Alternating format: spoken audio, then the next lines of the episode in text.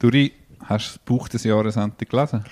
Du meinst äh, die Julie C. Ja. Menschen. Ja, über Menschen. Über Die haben so viel mit Menschen zu tun. Also es ist eine Geschichte von der Dora, Werbetexterin, Genau. die in eine ostdeutsche Problemzone zieht, Brandenburg. in einen ehemaligen Dorfkindergarten. Genau. Der Nachbar ist ein Dorfnazi, genau. Sonst- Der Dorfnazi, ja. der Dorfnazi. Es hat rundum ganz viele knorrige Menschen. Mhm. Und äh, so die Botschaft vom Buch ist, äh, es haben alle irgendwie das Herz doch am rechten Fleck, auch wenn sie irgendwo einen Flick abhaben. Also man sieht fleissige, etwas zumindest örtlich abgehängte Menschen, wo, wo also sagen, nachbarschaftliche Hilfe wird sehr hoch gehängt. Und man ist eng und durch das ist man sich auch verbunden. Und es ist vor allem ein Lockdown-Buch. Es ist während dem Lockdown geschrieben worden und es beschreibt die Situation auch auf dem Land während dem Lockdown. Ja. Und man sieht eigentlich das Gute und das Schlechte, wie nah das zusammenhängt. Eben, er ist der Dorfnazi und seine Gesinnung ist fragwürdig, aber gleichzeitig hilft er einem beim Wandstreichen. Oder er stellt, glaube ich, immer Möbel an, weil sie keine Möbel Genau. hat. Heimlich, ja. Verwahrloste Tochter, die bei ihm wohnt. Und, äh, ja. Eben, also es ist nicht, es ist eben, ich finde es wichtig für unseren Job, insofern, dass man sieht, es gibt nicht einfach gut, schlecht, sondern jeder hat alle Facetten in sich hinein. Das ist genau. Ja, das ist sicher eine Botschaft. Und das andere finde ich auch noch gut, dass du gesagt hast, wie die örtlich abgehängt sind. Das ist schon so, ich glaube in Deutschland vermutlich noch krasser als bei uns, wie die Leute auch vergessen, vergessen gehen in dieser ganzen Digitalisierung und so, wie die auf der Strecke geblieben sind, was da teilweise wirklich Not herrscht und äh, dass dort eben die AfD nicht umsonst einen Nährboden findet, für, ähm, wie sie die Leute offenbar besser können abholen als die Linke oder die SPD oder als die, die gesetzten Parteien. Das ist äh, eindrücklich beschrieben gefunden. Ja. Ja, nein, ist sicher, also wenn man Zeit hat oder jetzt gerade in der Ferien, ist das sicher ein, ein Buch, wo man mal sollte Mhm. hineinschauen sollte. Hm. Verteidigst du jeden Mensch? Hast du Grenzen? Was hängt jetzt das mit dem Buch? Also, Nein, eben, weil eben jeder hat Gutes und Schlechtes in sich. Nein, nicht unbedingt mit dem Buch zusammen. Doch, würdest du auch einen Nazi verteidigen, oder? Ja, auf jeden Fall. Fraglos. Wir Fraglos, verteidigen ja. auch einen Polizist, fraglos. Der Münch verzieht das Gesicht. Nein, ich verziehe ins Gesicht, dass du Polizisten mit Nazis in Analogie bringst. Nein, das an, aha. Nein, nein, nein, das, nein, nein, nein, das habe ich nicht beabsichtigt. Ja. Ich habe nicht das Gefühl, das ist ja eine Diskussion in Deutschland, wie sehr sie ist die deutsche Polizei vom, vom rechten Gedankengut Ja. durchsetzt. Da hat man ja ganz Das krasse crazy, ja. Geschichten gehabt. Aber ich erlebe das in der Schweiz gar nicht. Nein, habe ich jetzt auch nicht. Also man hört es schon immer wieder mal beim Militär oder so, dass teilweise ein bisschen... Ähm, das gibt es überall, aber das gibt es überall in der Gesellschaft. Ja, aber die Zürcher Polizei ist nicht... Nein, habe ich auch nicht, noch nie ansatzweise festgestellt. Ja, Ja. Nein, nein. Im Gegenteil, die gehen sehr respektvoll mit allen Leuten um. Den Übergang schaffen wir das mal wieder nicht von unserem Einstieg, aber wir sind gerade bei der Mündlichkeit fortfolgend Artikel 66. Also bitte genau. Es gibt da grundsätzlich zwei Prinzipien, nämlich das Prinzip von der Mündlichkeit im Verfahren. Also da wird der ganze Prozessstoff mündlich reproduziert und dann gibt es das Prinzip von der Schriftlichkeit, das wäre dann ein Aktenprozess. Ja, genau. Also der Grundsatz ist, dass das Verfahren von der Strafbehörde mündlich ist, sofern das Gesetz eben nicht Schriftlichkeit vorsieht. Genau, aber das sind eigentlich so die zwei Pole, die ich Genau, mal habe genau. wollen. genau. Die Gebärdensprache gibt es nicht, ja. Und STEPO ist eigentlich so eine Mischung von Gericht. Also man baut auf, auf, auf, auf dem, was halt in der Untersuchung produziert worden ist. Mündlich sozusagen produziert worden produziert ist. genau. worden ist, wo man dann irgendwie transkribiert auf eine, auf eine bisschen fragwürdige Art. Und aufgrund von dem macht sich das Gericht ein Bild, beharrt dann aber immer darauf, wie wichtig der persönliche Eindruck ist und stellt dann einem Beschuldigten mehr oder weniger Fragen. Genau, es ist so ein Hybrid. Also eigentlich haben sie einen, einen Aktenprozess, was dann wo mit Mündlichkeit gemischt wird, einfach die mündliche Hauptverhandlung, wo in der Regel aber nur die beschuldigte Person befragt wird. Zumindest Im Kanton im Zürich. Kanton Zürich.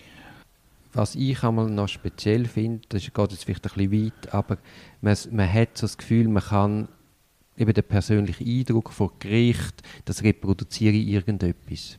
Aber das ist ja derart eine Ausnahmesituation. Und die beschuldigte Person dort im Zentrum, derart im Schaufenster und es geht um die Person um so viel. Also die Drucksituation ist immens und dann davon ausgeht, dass man in dieser Situation etwas reproduziert, das authentisch ist, finde ich noch weit hergeholt. Ja, also ich, meine ich auch eigentlich, aber es gibt schon Situationen, wo der persönliche, äh, persönliche Eindruck noch etwas kann kehren kann. Also einerseits denkt man sicher, wenn es um Landesverweisung geht, ist sicher der persönliche Eindruck wichtig. Wenn es um ein Strafmaß geht, ist ein persönlicher Eindruck äh, kann schon wichtig sein und gute Richterinnen und Richter interessiert das auch echt und fragen nochmal nach. Ich habe jetzt einen Fall gehabt, wo es darum gegangen ist, um die Anordnung von der stationären Maßnahme gegen unverschuldet Schuldunfähige, wie das heißt, was eigentlich einen Freispruch gibt wegen dem, aber die, die Ordnung von der stationären Maßnahme hat sich gestellt. Ich habe beantragt vor erster Instanz, wie das Verfahren schon ewig gedauert hat, mit ganz vielen Komplikationen, das Verfahren verlängert hat, mit Rückweisungen etc., habe ich verlangt, dass man die stationäre Maßnahme befristet. Kann man ja, ist sehr selten der Fall, dass es passiert. Hat eine verlangte Befristung, habe noch wo wir vor Gericht sind, wäre es sogar nur noch ein halbes Jahr gewesen, vor Obergericht, wie es so lang gegangen ist, aber ich habe das ein bisschen angepasst. Es ist etwa eineinhalb Jahre eine Verlängerung gegangen. Und nachher hat der, nach der Beratung hat der Oberrichter, also der Verfahrensleiter, ja eigentlich in einer seltenen Offenheit während der Urteilseröffnung gesagt, ja, also eigentlich, äh, man könnte das schon sagen, hätten sie vorgehabt, ähm, das erstinstanzliche Urteil zu bestätigen, auf eine Befristung verzichten aber jetzt der Eindruck, was von ihm in dieser relativ langen Befragung ähm, gefunden haben, können sagen, grosse Fortschritt, ähm, ein gutes Auftreten, glaubhaft können zeigen, wo er steht im Prozess, sind sie auf die Befristung, haben sie doch befristet. Oder? Und das ist also, gerade noch beim Obergericht in Zürich, oder, dass man das kann mit einem persönlichen Eindruck kehren kann, ist also möglich. Ja, also dort hat die Mündlichkeit ist ganz wichtig gewesen, ja ich, mir hat ja ein bisschen, ich habe ja einen, einen Militärprozess gehabt, wo strenge Unmittelbarkeit gilt. Da wird alles reproduziert. Und mir ist das also wirklich ein Augenöffner gewesen. Weißt du, wir werden ja sozialisiert im Kanton Zürich mit diesen Mittelbarkeitsverfahren. Und dann, weil man es gar nicht anders kennt, denkt man, ja, das ist schon so in Ordnung. Aber wenn du dann mal die geballte Ladung erlebst, von über drei Tagen, unzählige Züge werden einvernommen, der Gutachter kommt, der Gutachter muss für sein Gutachten einstehen, er muss sich kritische Fragen stellen von der, vom Beschuldigten, vom geschädigten Vertreter und auch vom Gericht. Also das vermittelt doch nochmal ein anderes Bild, als wenn du einfach nur alles schriftlich anschaust. Ja, völlig, völlig, ja. Und ich, eben, ich, ich habe es schon ein paar Mal gesagt, ich, also wenn man das einmal erlebt hat, dann versteht man nicht mehr, warum da nicht mehr Neugier ist. Mhm. Dass man einfach den, den entscheidenden Zeugen halt selber lässt. Mhm. Gut, und das ist natürlich, die entscheidenden Zeugen selber hören macht umso mehr Sinn, umso schneller es eben auch ins Hauptverfahren geht. Weil ein Zeuge mit den verblassenden Erinnerungen und so macht es vielleicht weniger Sinn, zwei, drei Jahre später, wenn das Vorverfahren schon lange gedauert hat glaube, in Deutschland ist es ja so, dass man relativ in einer kurzen ja. Frist muss man dann noch die Hauptverhandlung und dann macht es auch noch mehr Sinn, einen Zeugen, nicht bei einem Vier-Augen-Delikt, da schon einen Zeugen nochmal zu befragen. Das kann teilweise dann ein bisschen zu einer Makulatur werden, wenn es natürlich zwei, drei Jahre später ist. Jetzt hat das Bundesgericht verdammt ja Gericht sozusagen bei Vier-Augen-Delikt doch nochmal zu befragen. Und ähm, da habe ich gute und schlechte Situationen erlebt. Das kann natürlich auch äh, also ich weiß nicht, wie du das erlebt hast, es kann bei einem Vier-Augen-Delikt sehr schlecht sein, wenn die mutmaßlich geschädigte Person auch befragt wird und eben gut überbringt, gut transportiert ihre Erlebnisse, dann kann man aus einem, auch als Verteidiger aus einem Aktenprozess kann man eben selber so penibel, fast schon chirurgisch, die versuchen, die Einvernahmen auseinanderzunehmen und angebliche Widersprüche aufzuführen, wo man eben in einem direkten Interview eben relativ einfach kann klären kann. Also es kann auch ein Boomerang sein da ich auch geschädigte Vertretungen mache, rede ich jetzt nicht von Bumerang. Nein, äh, oder wenn wir jetzt da von einer, von einer möglichst näheren Annäherung an die Wahrheit reden und ich als Gericht in dieser Verantwortung, äh, wo ja dann unter Umständen schon sehr empfindliche Strafen ausfällst, also im Zweifel musst du einfach den Beweis abnehmen und du machst ja eh die Hauptverhandlung und wenn jetzt der Zeuge noch kommen, das ist eine halbe Stunde mehr, das ist ja dann nicht einmal also der Aufwand ist völlig überschaubar und darum meistens gerechtfertigt. Genau, bin ich völlig bei dir. Ja. Ähm, bei der Schriftlichkeit einfach noch kurz, wir haben ähm, wirklich, also bei der Mündlichkeit eigentlich das meiste soll mündlich sein, eben teilweise so ein bisschen halbmündlich, nenne ich jetzt das in der Hauptverhandlung, Prüfungsverhandlung. Das Beschwerdeverfahren ist in der Regel nur schriftlich. Wobei man dort ja auch wieder kann beantragen kann, dass es ein mündliches Verfahren gibt, mhm. also bei den seltensten Fällen. Revisionsverfahren, die sind auch schriftlich. Revisionsverfahren sind schriftlich. Mhm. Ich glaube, die nachträglichen Verfahren, wie ist es dort, ich glaube eben auch schriftlich, aber dort ist oft, wenn es um Verlängerung von der Massnahmen geht und so, ist es auch wieder eine Mündlichkeit, die angeordnet wird. Ich glaube, sogar muss werden nach GMRK-Rechtsprechung. Ja. Dann die Verfahrenssprache noch kurz. Das 67, ja. Genau, also das kann der jeweilige Kanton selber bestimmen. Mhm. Bei uns ist es Deutsch im Kanton Zürich und nur Deutsch.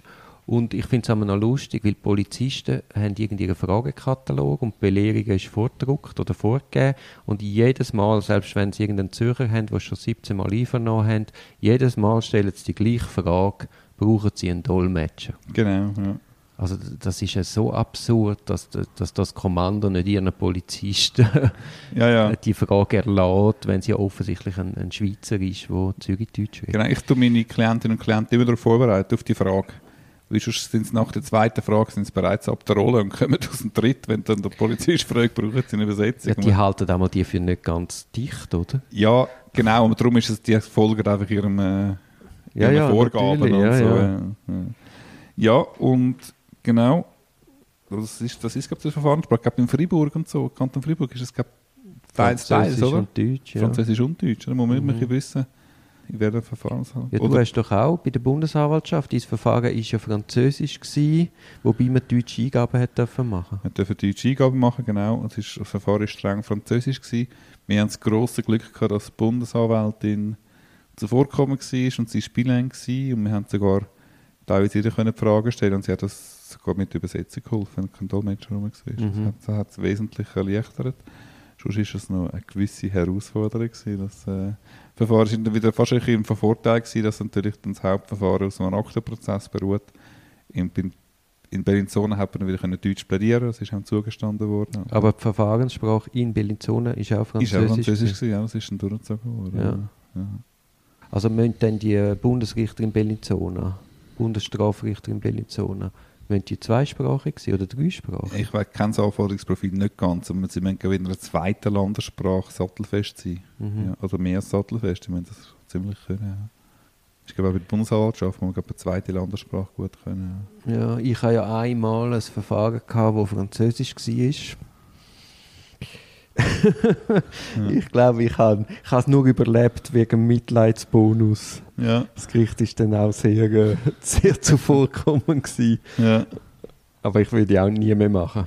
Ja, okay. Also in, in wirklich grosser Sache ist es nein, nein, das geht mir nicht zu verantworten. Nein, nein, ich habe ja dort dann auch äh, also den Fall ähm, Tamil Tigers angenommen, weil ich dort auch noch mir äh, äh, Hilfe geholt habe von einer hervorragenden Substitutin, die jetzt eine hervorragende Anwältin ist, mich da auch unterstützt haben. Wo Bilan war. Wo Bilan war, ja. Dann haben wir noch das Thema Übersetzungen, Artikel 68 StPO. Genau, wäre eigentlich abendfüllend, aber schauen wir auch noch an. Genau, also natürlich ähm, hat die beschuldigte Person, die betroffene Person Anspruch darauf, auf einen Übersetzer oder Übersetzer, ist klar, bei allen Verfahrenshandlungen, wo sie in eine verständliche Sprache übersetzt. Da erlebt man ja vieles, oder?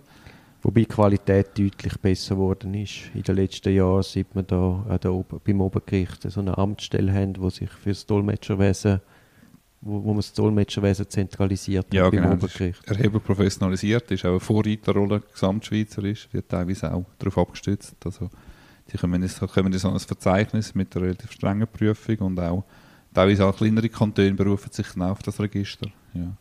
In einfachen und dringenden Fällen kann man in meinem Verständnis mit der betroffenen Person auf eine Übersetzung verzichten. Habe ich noch nie erlebt. Hast du noch nie erlebt? Ich habe es noch früher mal erlebt. Äh, ein Legenden-Staatsanwalt, der mit dem Hund im Zimmer. Ja, Hast ja. du noch kennt? Also das war wirklich noch ein altes Schlachtross. Gewesen, der hat nämlich der, der relativ gut Französisch können und der hat eigentlich, da bin ich aber noch Gerichtsschreiber gewesen, äh, wo ich es mal erlebt habe, der hat die ganze Einspracheverfahren selber übersetzt. Und dann, äh, also nicht die ganze, genau, bis zum Strafverfahren alles selber übersetzt. Und äh, da hat man dann das eine oder andere Mal doch auch noch korrigierend eingegriffen. Vielleicht so, ja. Ich sehe einfach bei diesen Übersetzungen ein Problem. Insbesondere, wenn einfach das Tonbändchen nach wie vor nicht läuft bei den Einvernahmen, gerade beim Vorverfahren. Kann man, ist man absolut dem Dolmetsch und der seiner, seiner Qualität ausgeliefert und kann es im Nachhinein nicht überprüfen? Nein, also der Beschuldigte sagt etwas auf Albanisch. Hm? Wer versteht Der Dolmetscher und der Beschuldigte. Der Dolmetscher übersetzt ins Deutsche. Wer versteht Der Verteidiger, der Staatsanwalt, der Dolmetscher. Der Dolmetscher hat eine völlige Scharnierfunktion. Ja, ja. Wie du sagst, wir haben keine Ahnung, ob richtig übersetzt worden ist. Und dann ist eben auch noch entscheidend, was hat der Dolmetscher selber für eine deutsche Sprachkompetenz? Abgesehen von seinem Albanisch. Ja, ja, genau. Wie kann er es überbringen? Gute Dolmetscher sagen dann mal, ähm, zum Beispiel glaub, im, im Serbischen gibt es ja so, ich bringe dich um. Hm? Das ist dort ein geläufiger Begriff. Das sagen Freunde untereinander, hey, ich bringe dich um. Weißt du, da lacht man drüber, oder? Und das ist schon wichtig, dass man die Nuancen erkennt und die guten Dolmetscher dann gerade korrigierend eingreifen. Da gibt es auch wie Protokollnotizen. Das ist in der und der Kultur oder in dem Sprache, in der so Sprache zu verstehen. so zu verstehen. Das ist ganz wichtig. Und Eben, Dolmetsch ist nicht einfach eins zu eins übersetzen, wie man leichthin meint, sondern genau. es geht ja eigentlich Botschaft zu transportieren. Mhm. Und dort, also bei, gerade bei der Verdolmetschung müssen wir unbedingt das Tonbändchen mitlaufen lassen. Nicht wegen dem Misstrauen, aber einfach, eben weil es einfach unbewusst passieren weil gewisse Dolmetscher oder die Dolmetscher, die wollen ja nichts falsch machen. Im Zweifelsfall dann sie halt vielleicht eins, zwei übersetzen. Oder eben, wenn sie der einen Ja, oder anderen Sprache nicht so falsch sind. verstanden haben. Oder? Ganz genau, ganz genau. Also das ist, ähm, das ist so Lost das- in Translation ja, bei den ja. Filmen, oder? Da also kann man wirklich viel müsste passieren. wie fähig sein, die Entscheidung. Oder es gibt ja dann Fälle, wo irgendeiner wird dann abgelassen, also verurteilt wegen irgendeinem Nebensatz. Mhm. Aber eigentlich allen professionellen Verfahrensbeteiligten ist eigentlich völlig klar, dass der Nebensatz so nie gefallen ist. Mhm. Mhm. Und dass man dann immerhin noch nachhören und sagen, aha, die Stelle, Minute 24, 35, aha, tatsächlich sagt er etwas anderes. Mhm. Ja, also das, ist, das wäre eigentlich elementar. Also, man müsste sowieso immer das Tonbändchen mitlaufen lassen, warum das nicht gemacht wird. Verstehst du nicht, verstehe ich nicht. Das ist sicher etwas Wichtiges und dann haben wir auch, äh, oder hat der Absatz 3 vom 68, Akten, die nicht Eingaben von Parteien sind, werden soweit erforderlich schriftlich oder zuhanden des Protokolls mündlich übersetzt. Gibt es nicht oft, oder? Erlebst du das oft? Also aus dem Englischen wird es eigentlich nie übersetzt, oder? Also wir haben ja einen Fall zusammen gehabt, Mhm. wo ich das verlangt habe, Mhm. umfangreiche Akten. Mhm. Aber äh, ist es überhaupt beantwortet worden, meine Eingabe? Ja. ja. Ähm, bei welchem Vorsitzenden sind wir echt gewesen? Werli wer? Das? Nein, wir sind da natürlich zurückhaltend. Ja, ja ähm, sicher auch noch wichtig für Übersetzer und Übersetzer gelten Bestimmungen über Sachverständige sinngemäß. Also auch die ganzen. Kann Dolmetscher in Ausstand gesetzt werden? Ja, ist ja logisch, müsste sein. Das ist Müsste ja mal auch eine Frage Anfang. Mhm. Sind sie verfindet, verfreundet oder haben sie so Ja. weitere Ablehnungsgründe? Das ist auch bei den 1000 Tons noch wichtig, oder dass man nicht der gleiche Übersetzer nimmt, der die Strafverfolgungsbehörde nimmt. Ja, das gibt vor und wieder. Aber man muss, ich ja. finde schon, ich plädiere schon davor, dass man einmal zumindest, dass man kann in Diskussion stellen, Qualität vom Dolmetscher und dann muss man halt einmal einen anderen sicher nehmen, Mhm. um zu sagen, hey, wie ist eigentlich die Übersetzung, wie ist denn persönliche? Ah, der gibt ihnen dauernd Tipps, wie sie sich sollen verhalten. Okay, dann müssen wir ihn vielleicht doch ablehnen, weil Mhm. allenfalls hat er ja dann, weil er einem Polizist gefallen, weil er immer wieder genommen wird. Ja, kennst du den albanischen Dolmetscher, äh, der selber früher ein Polizist war, ich glaube in Albanien? Ja, der Nein, das ist der Horror, ist der Horror. Also der übersetzt, ja, aber es weißt du schon nicht, was? er übersetzt, aber das ist so eine Kompanie spürbar mit der Polizei, den habe ich nie mitgenommen. Es, ist ja, es geht ja sogar noch darüber aus, dass er eben auch Serbisch übersetzt. Und Mhm. ich hatte den Fall, gehabt, wo man dann Auskunftspersonen einvernommen hat, wo, wo sehr gut Deutsch und Serbisch können. Und die haben dann interveniert und haben gesagt, der Dolmetscher kann gar kein Serbisch. Mhm. Ja, also, Aber eben, heute, ich nehme mal an, heute mit der Prüfung beim Obergericht, ja. dass das nicht mehr passiert. Ja, ich habe in der Stau 1 mal noch einen Fall gehabt, ähm, türkische Übersetzung, ähm, türkische Zeugen, also türkischsprachige Zeugen, türkische Übersetzer, ich habe einen nachgesehen, und da ist eine von der Verteidigerinnen in Spielen, sie hat türkisch können, die hat, glaube jeder zweiten Antwort und der Frage hat sie interveniert.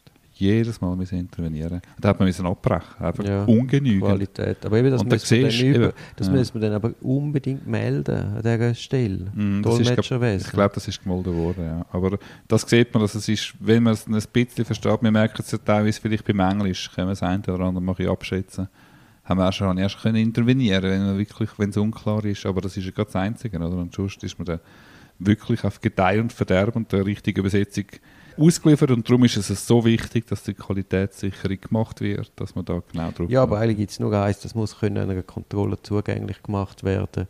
Bei 99% der Fälle braucht man sie nicht, aber es gibt halt das Prozent. Genau, genau. Ich habe noch ganz zum Abschluss noch ganz krassen Fall gehabt. Bitte. Einvernahme bei der ZMG mit serbisch Dolmetscher. Mhm. Und dann hat Gerichtsschreiberin interveniert bei der Übersetzung, das sei so falsch, die hat Serbisch können. Und dann ist sie vom Vorsitzenden, also vom Einzel, vom Haftrichter, abgeputzt worden. In dem Raum sei die Dolmetscherin für die Übersetzung verantwortlich und sicher nicht sie. Mhm. So viel zu der richterlichen Fürsorgepflicht. So viel, also anstatt dass dem die Alarmglocke geläutet Mhm. haben und der Dolmetscher aus dem Raum gerührt worden ist, Mhm. hat man quasi den eigenen Gerichtsschreiber desavouiert. Mhm. Ich habe mal letzte in meinen Ferien vorgestellt, sorry, jetzt versuche ich wieder das letzte Wort an mich zu reissen, aber ich gebe es dann nochmal. ähm, in meinen Ferien vorgestellt, ich bin in Griechenland gewesen, natürlich ohne Anlass, äh, vorgestellt, wie wäre es, wenn ich jetzt da würde verhaftet wäre auf dieser Insel. Wo in Griechenland? Ja, wenn ich dort würde verhaftet werden und ich käme in eine erste Einvernahme rein und ich hätte einen griechisch-deutsch-Dolmetscher. Das ist ja wahnsinnig ausgeliefert. Man kommt einen Anwalt über, das ist ein anderes Thema, das man nicht kennt, wo man muss vertrauen Man kann auf die Schnelle nicht noch irgendwie das Netzwerk bemühen, dass man einen Anwalt findet. Und dann muss man einfach, man sagt etwas auf Deutsch, das wird übersetzt, du verstehst es nicht, es kommt die Frage zurück, du hast nicht gewusst, wie genau gefragt wurde, am Schluss musst du noch das Protokoll unterschreiben. Also, das ist also schon noch schwierig, wenn man sich das mal selber vorstellt. Mhm. Ja, also Das ist jetzt- eigentlich, Das ist jetzt ein sehr gutes letztes Wort. ja, Ich sage jetzt gleich nochmal etwas. ja. Ich war ja in Griechenland und dann war Ausgangssperre ab der 10. mhm. Und wir sind ein bisschen weiter entfernt und haben die Ausgangssperre um eine Stunde überschritten. Du bist nicht verpflichtet, etwas zu sagen. In Fall. Ich bin, äh, ich bin angekommen, habe, äh, habe noch etwas ins Haus getragen, also habe dann das Auto umparkieren. In dem Moment, wo ich im Haus raus, wieder aus dem Haus rauskomme und wegfahren kommt das Polizeiauto. Ich tue es auf der Straße. Mhm. Und dann haben sie natürlich angehalten. Im Flagranti. Im Flagranti, oder? Haben sie aber nee, also weißt du, ich war neben dem Haus. Gewesen. Auf jeden Fall, ich bin draußen. Und dann haben sie angehalten und haben mit mir angefangen zu diskutieren. Das war die örtliche Dorfpolizei. Gewesen. Ja. Und ich kann ja wirklich kein Wort Griechisch. Und dann haben sie so mit mir quasi Fragen gestellt. Ich konnte sie nicht können beantworten. Hey, und dann haben sie einfach die Hände verrührt und sind eingestiegen und dann Ja. davon gedüst. Ja. Wieso habe ich jetzt das erzählt? Ich weiß auch nicht, wie du dich willst bei der AK bewerben Nein. Ah nein, weil du in Griechenland ja fast verhaftet Nein, stimmt auch nicht. Wortverdreher, tschüss.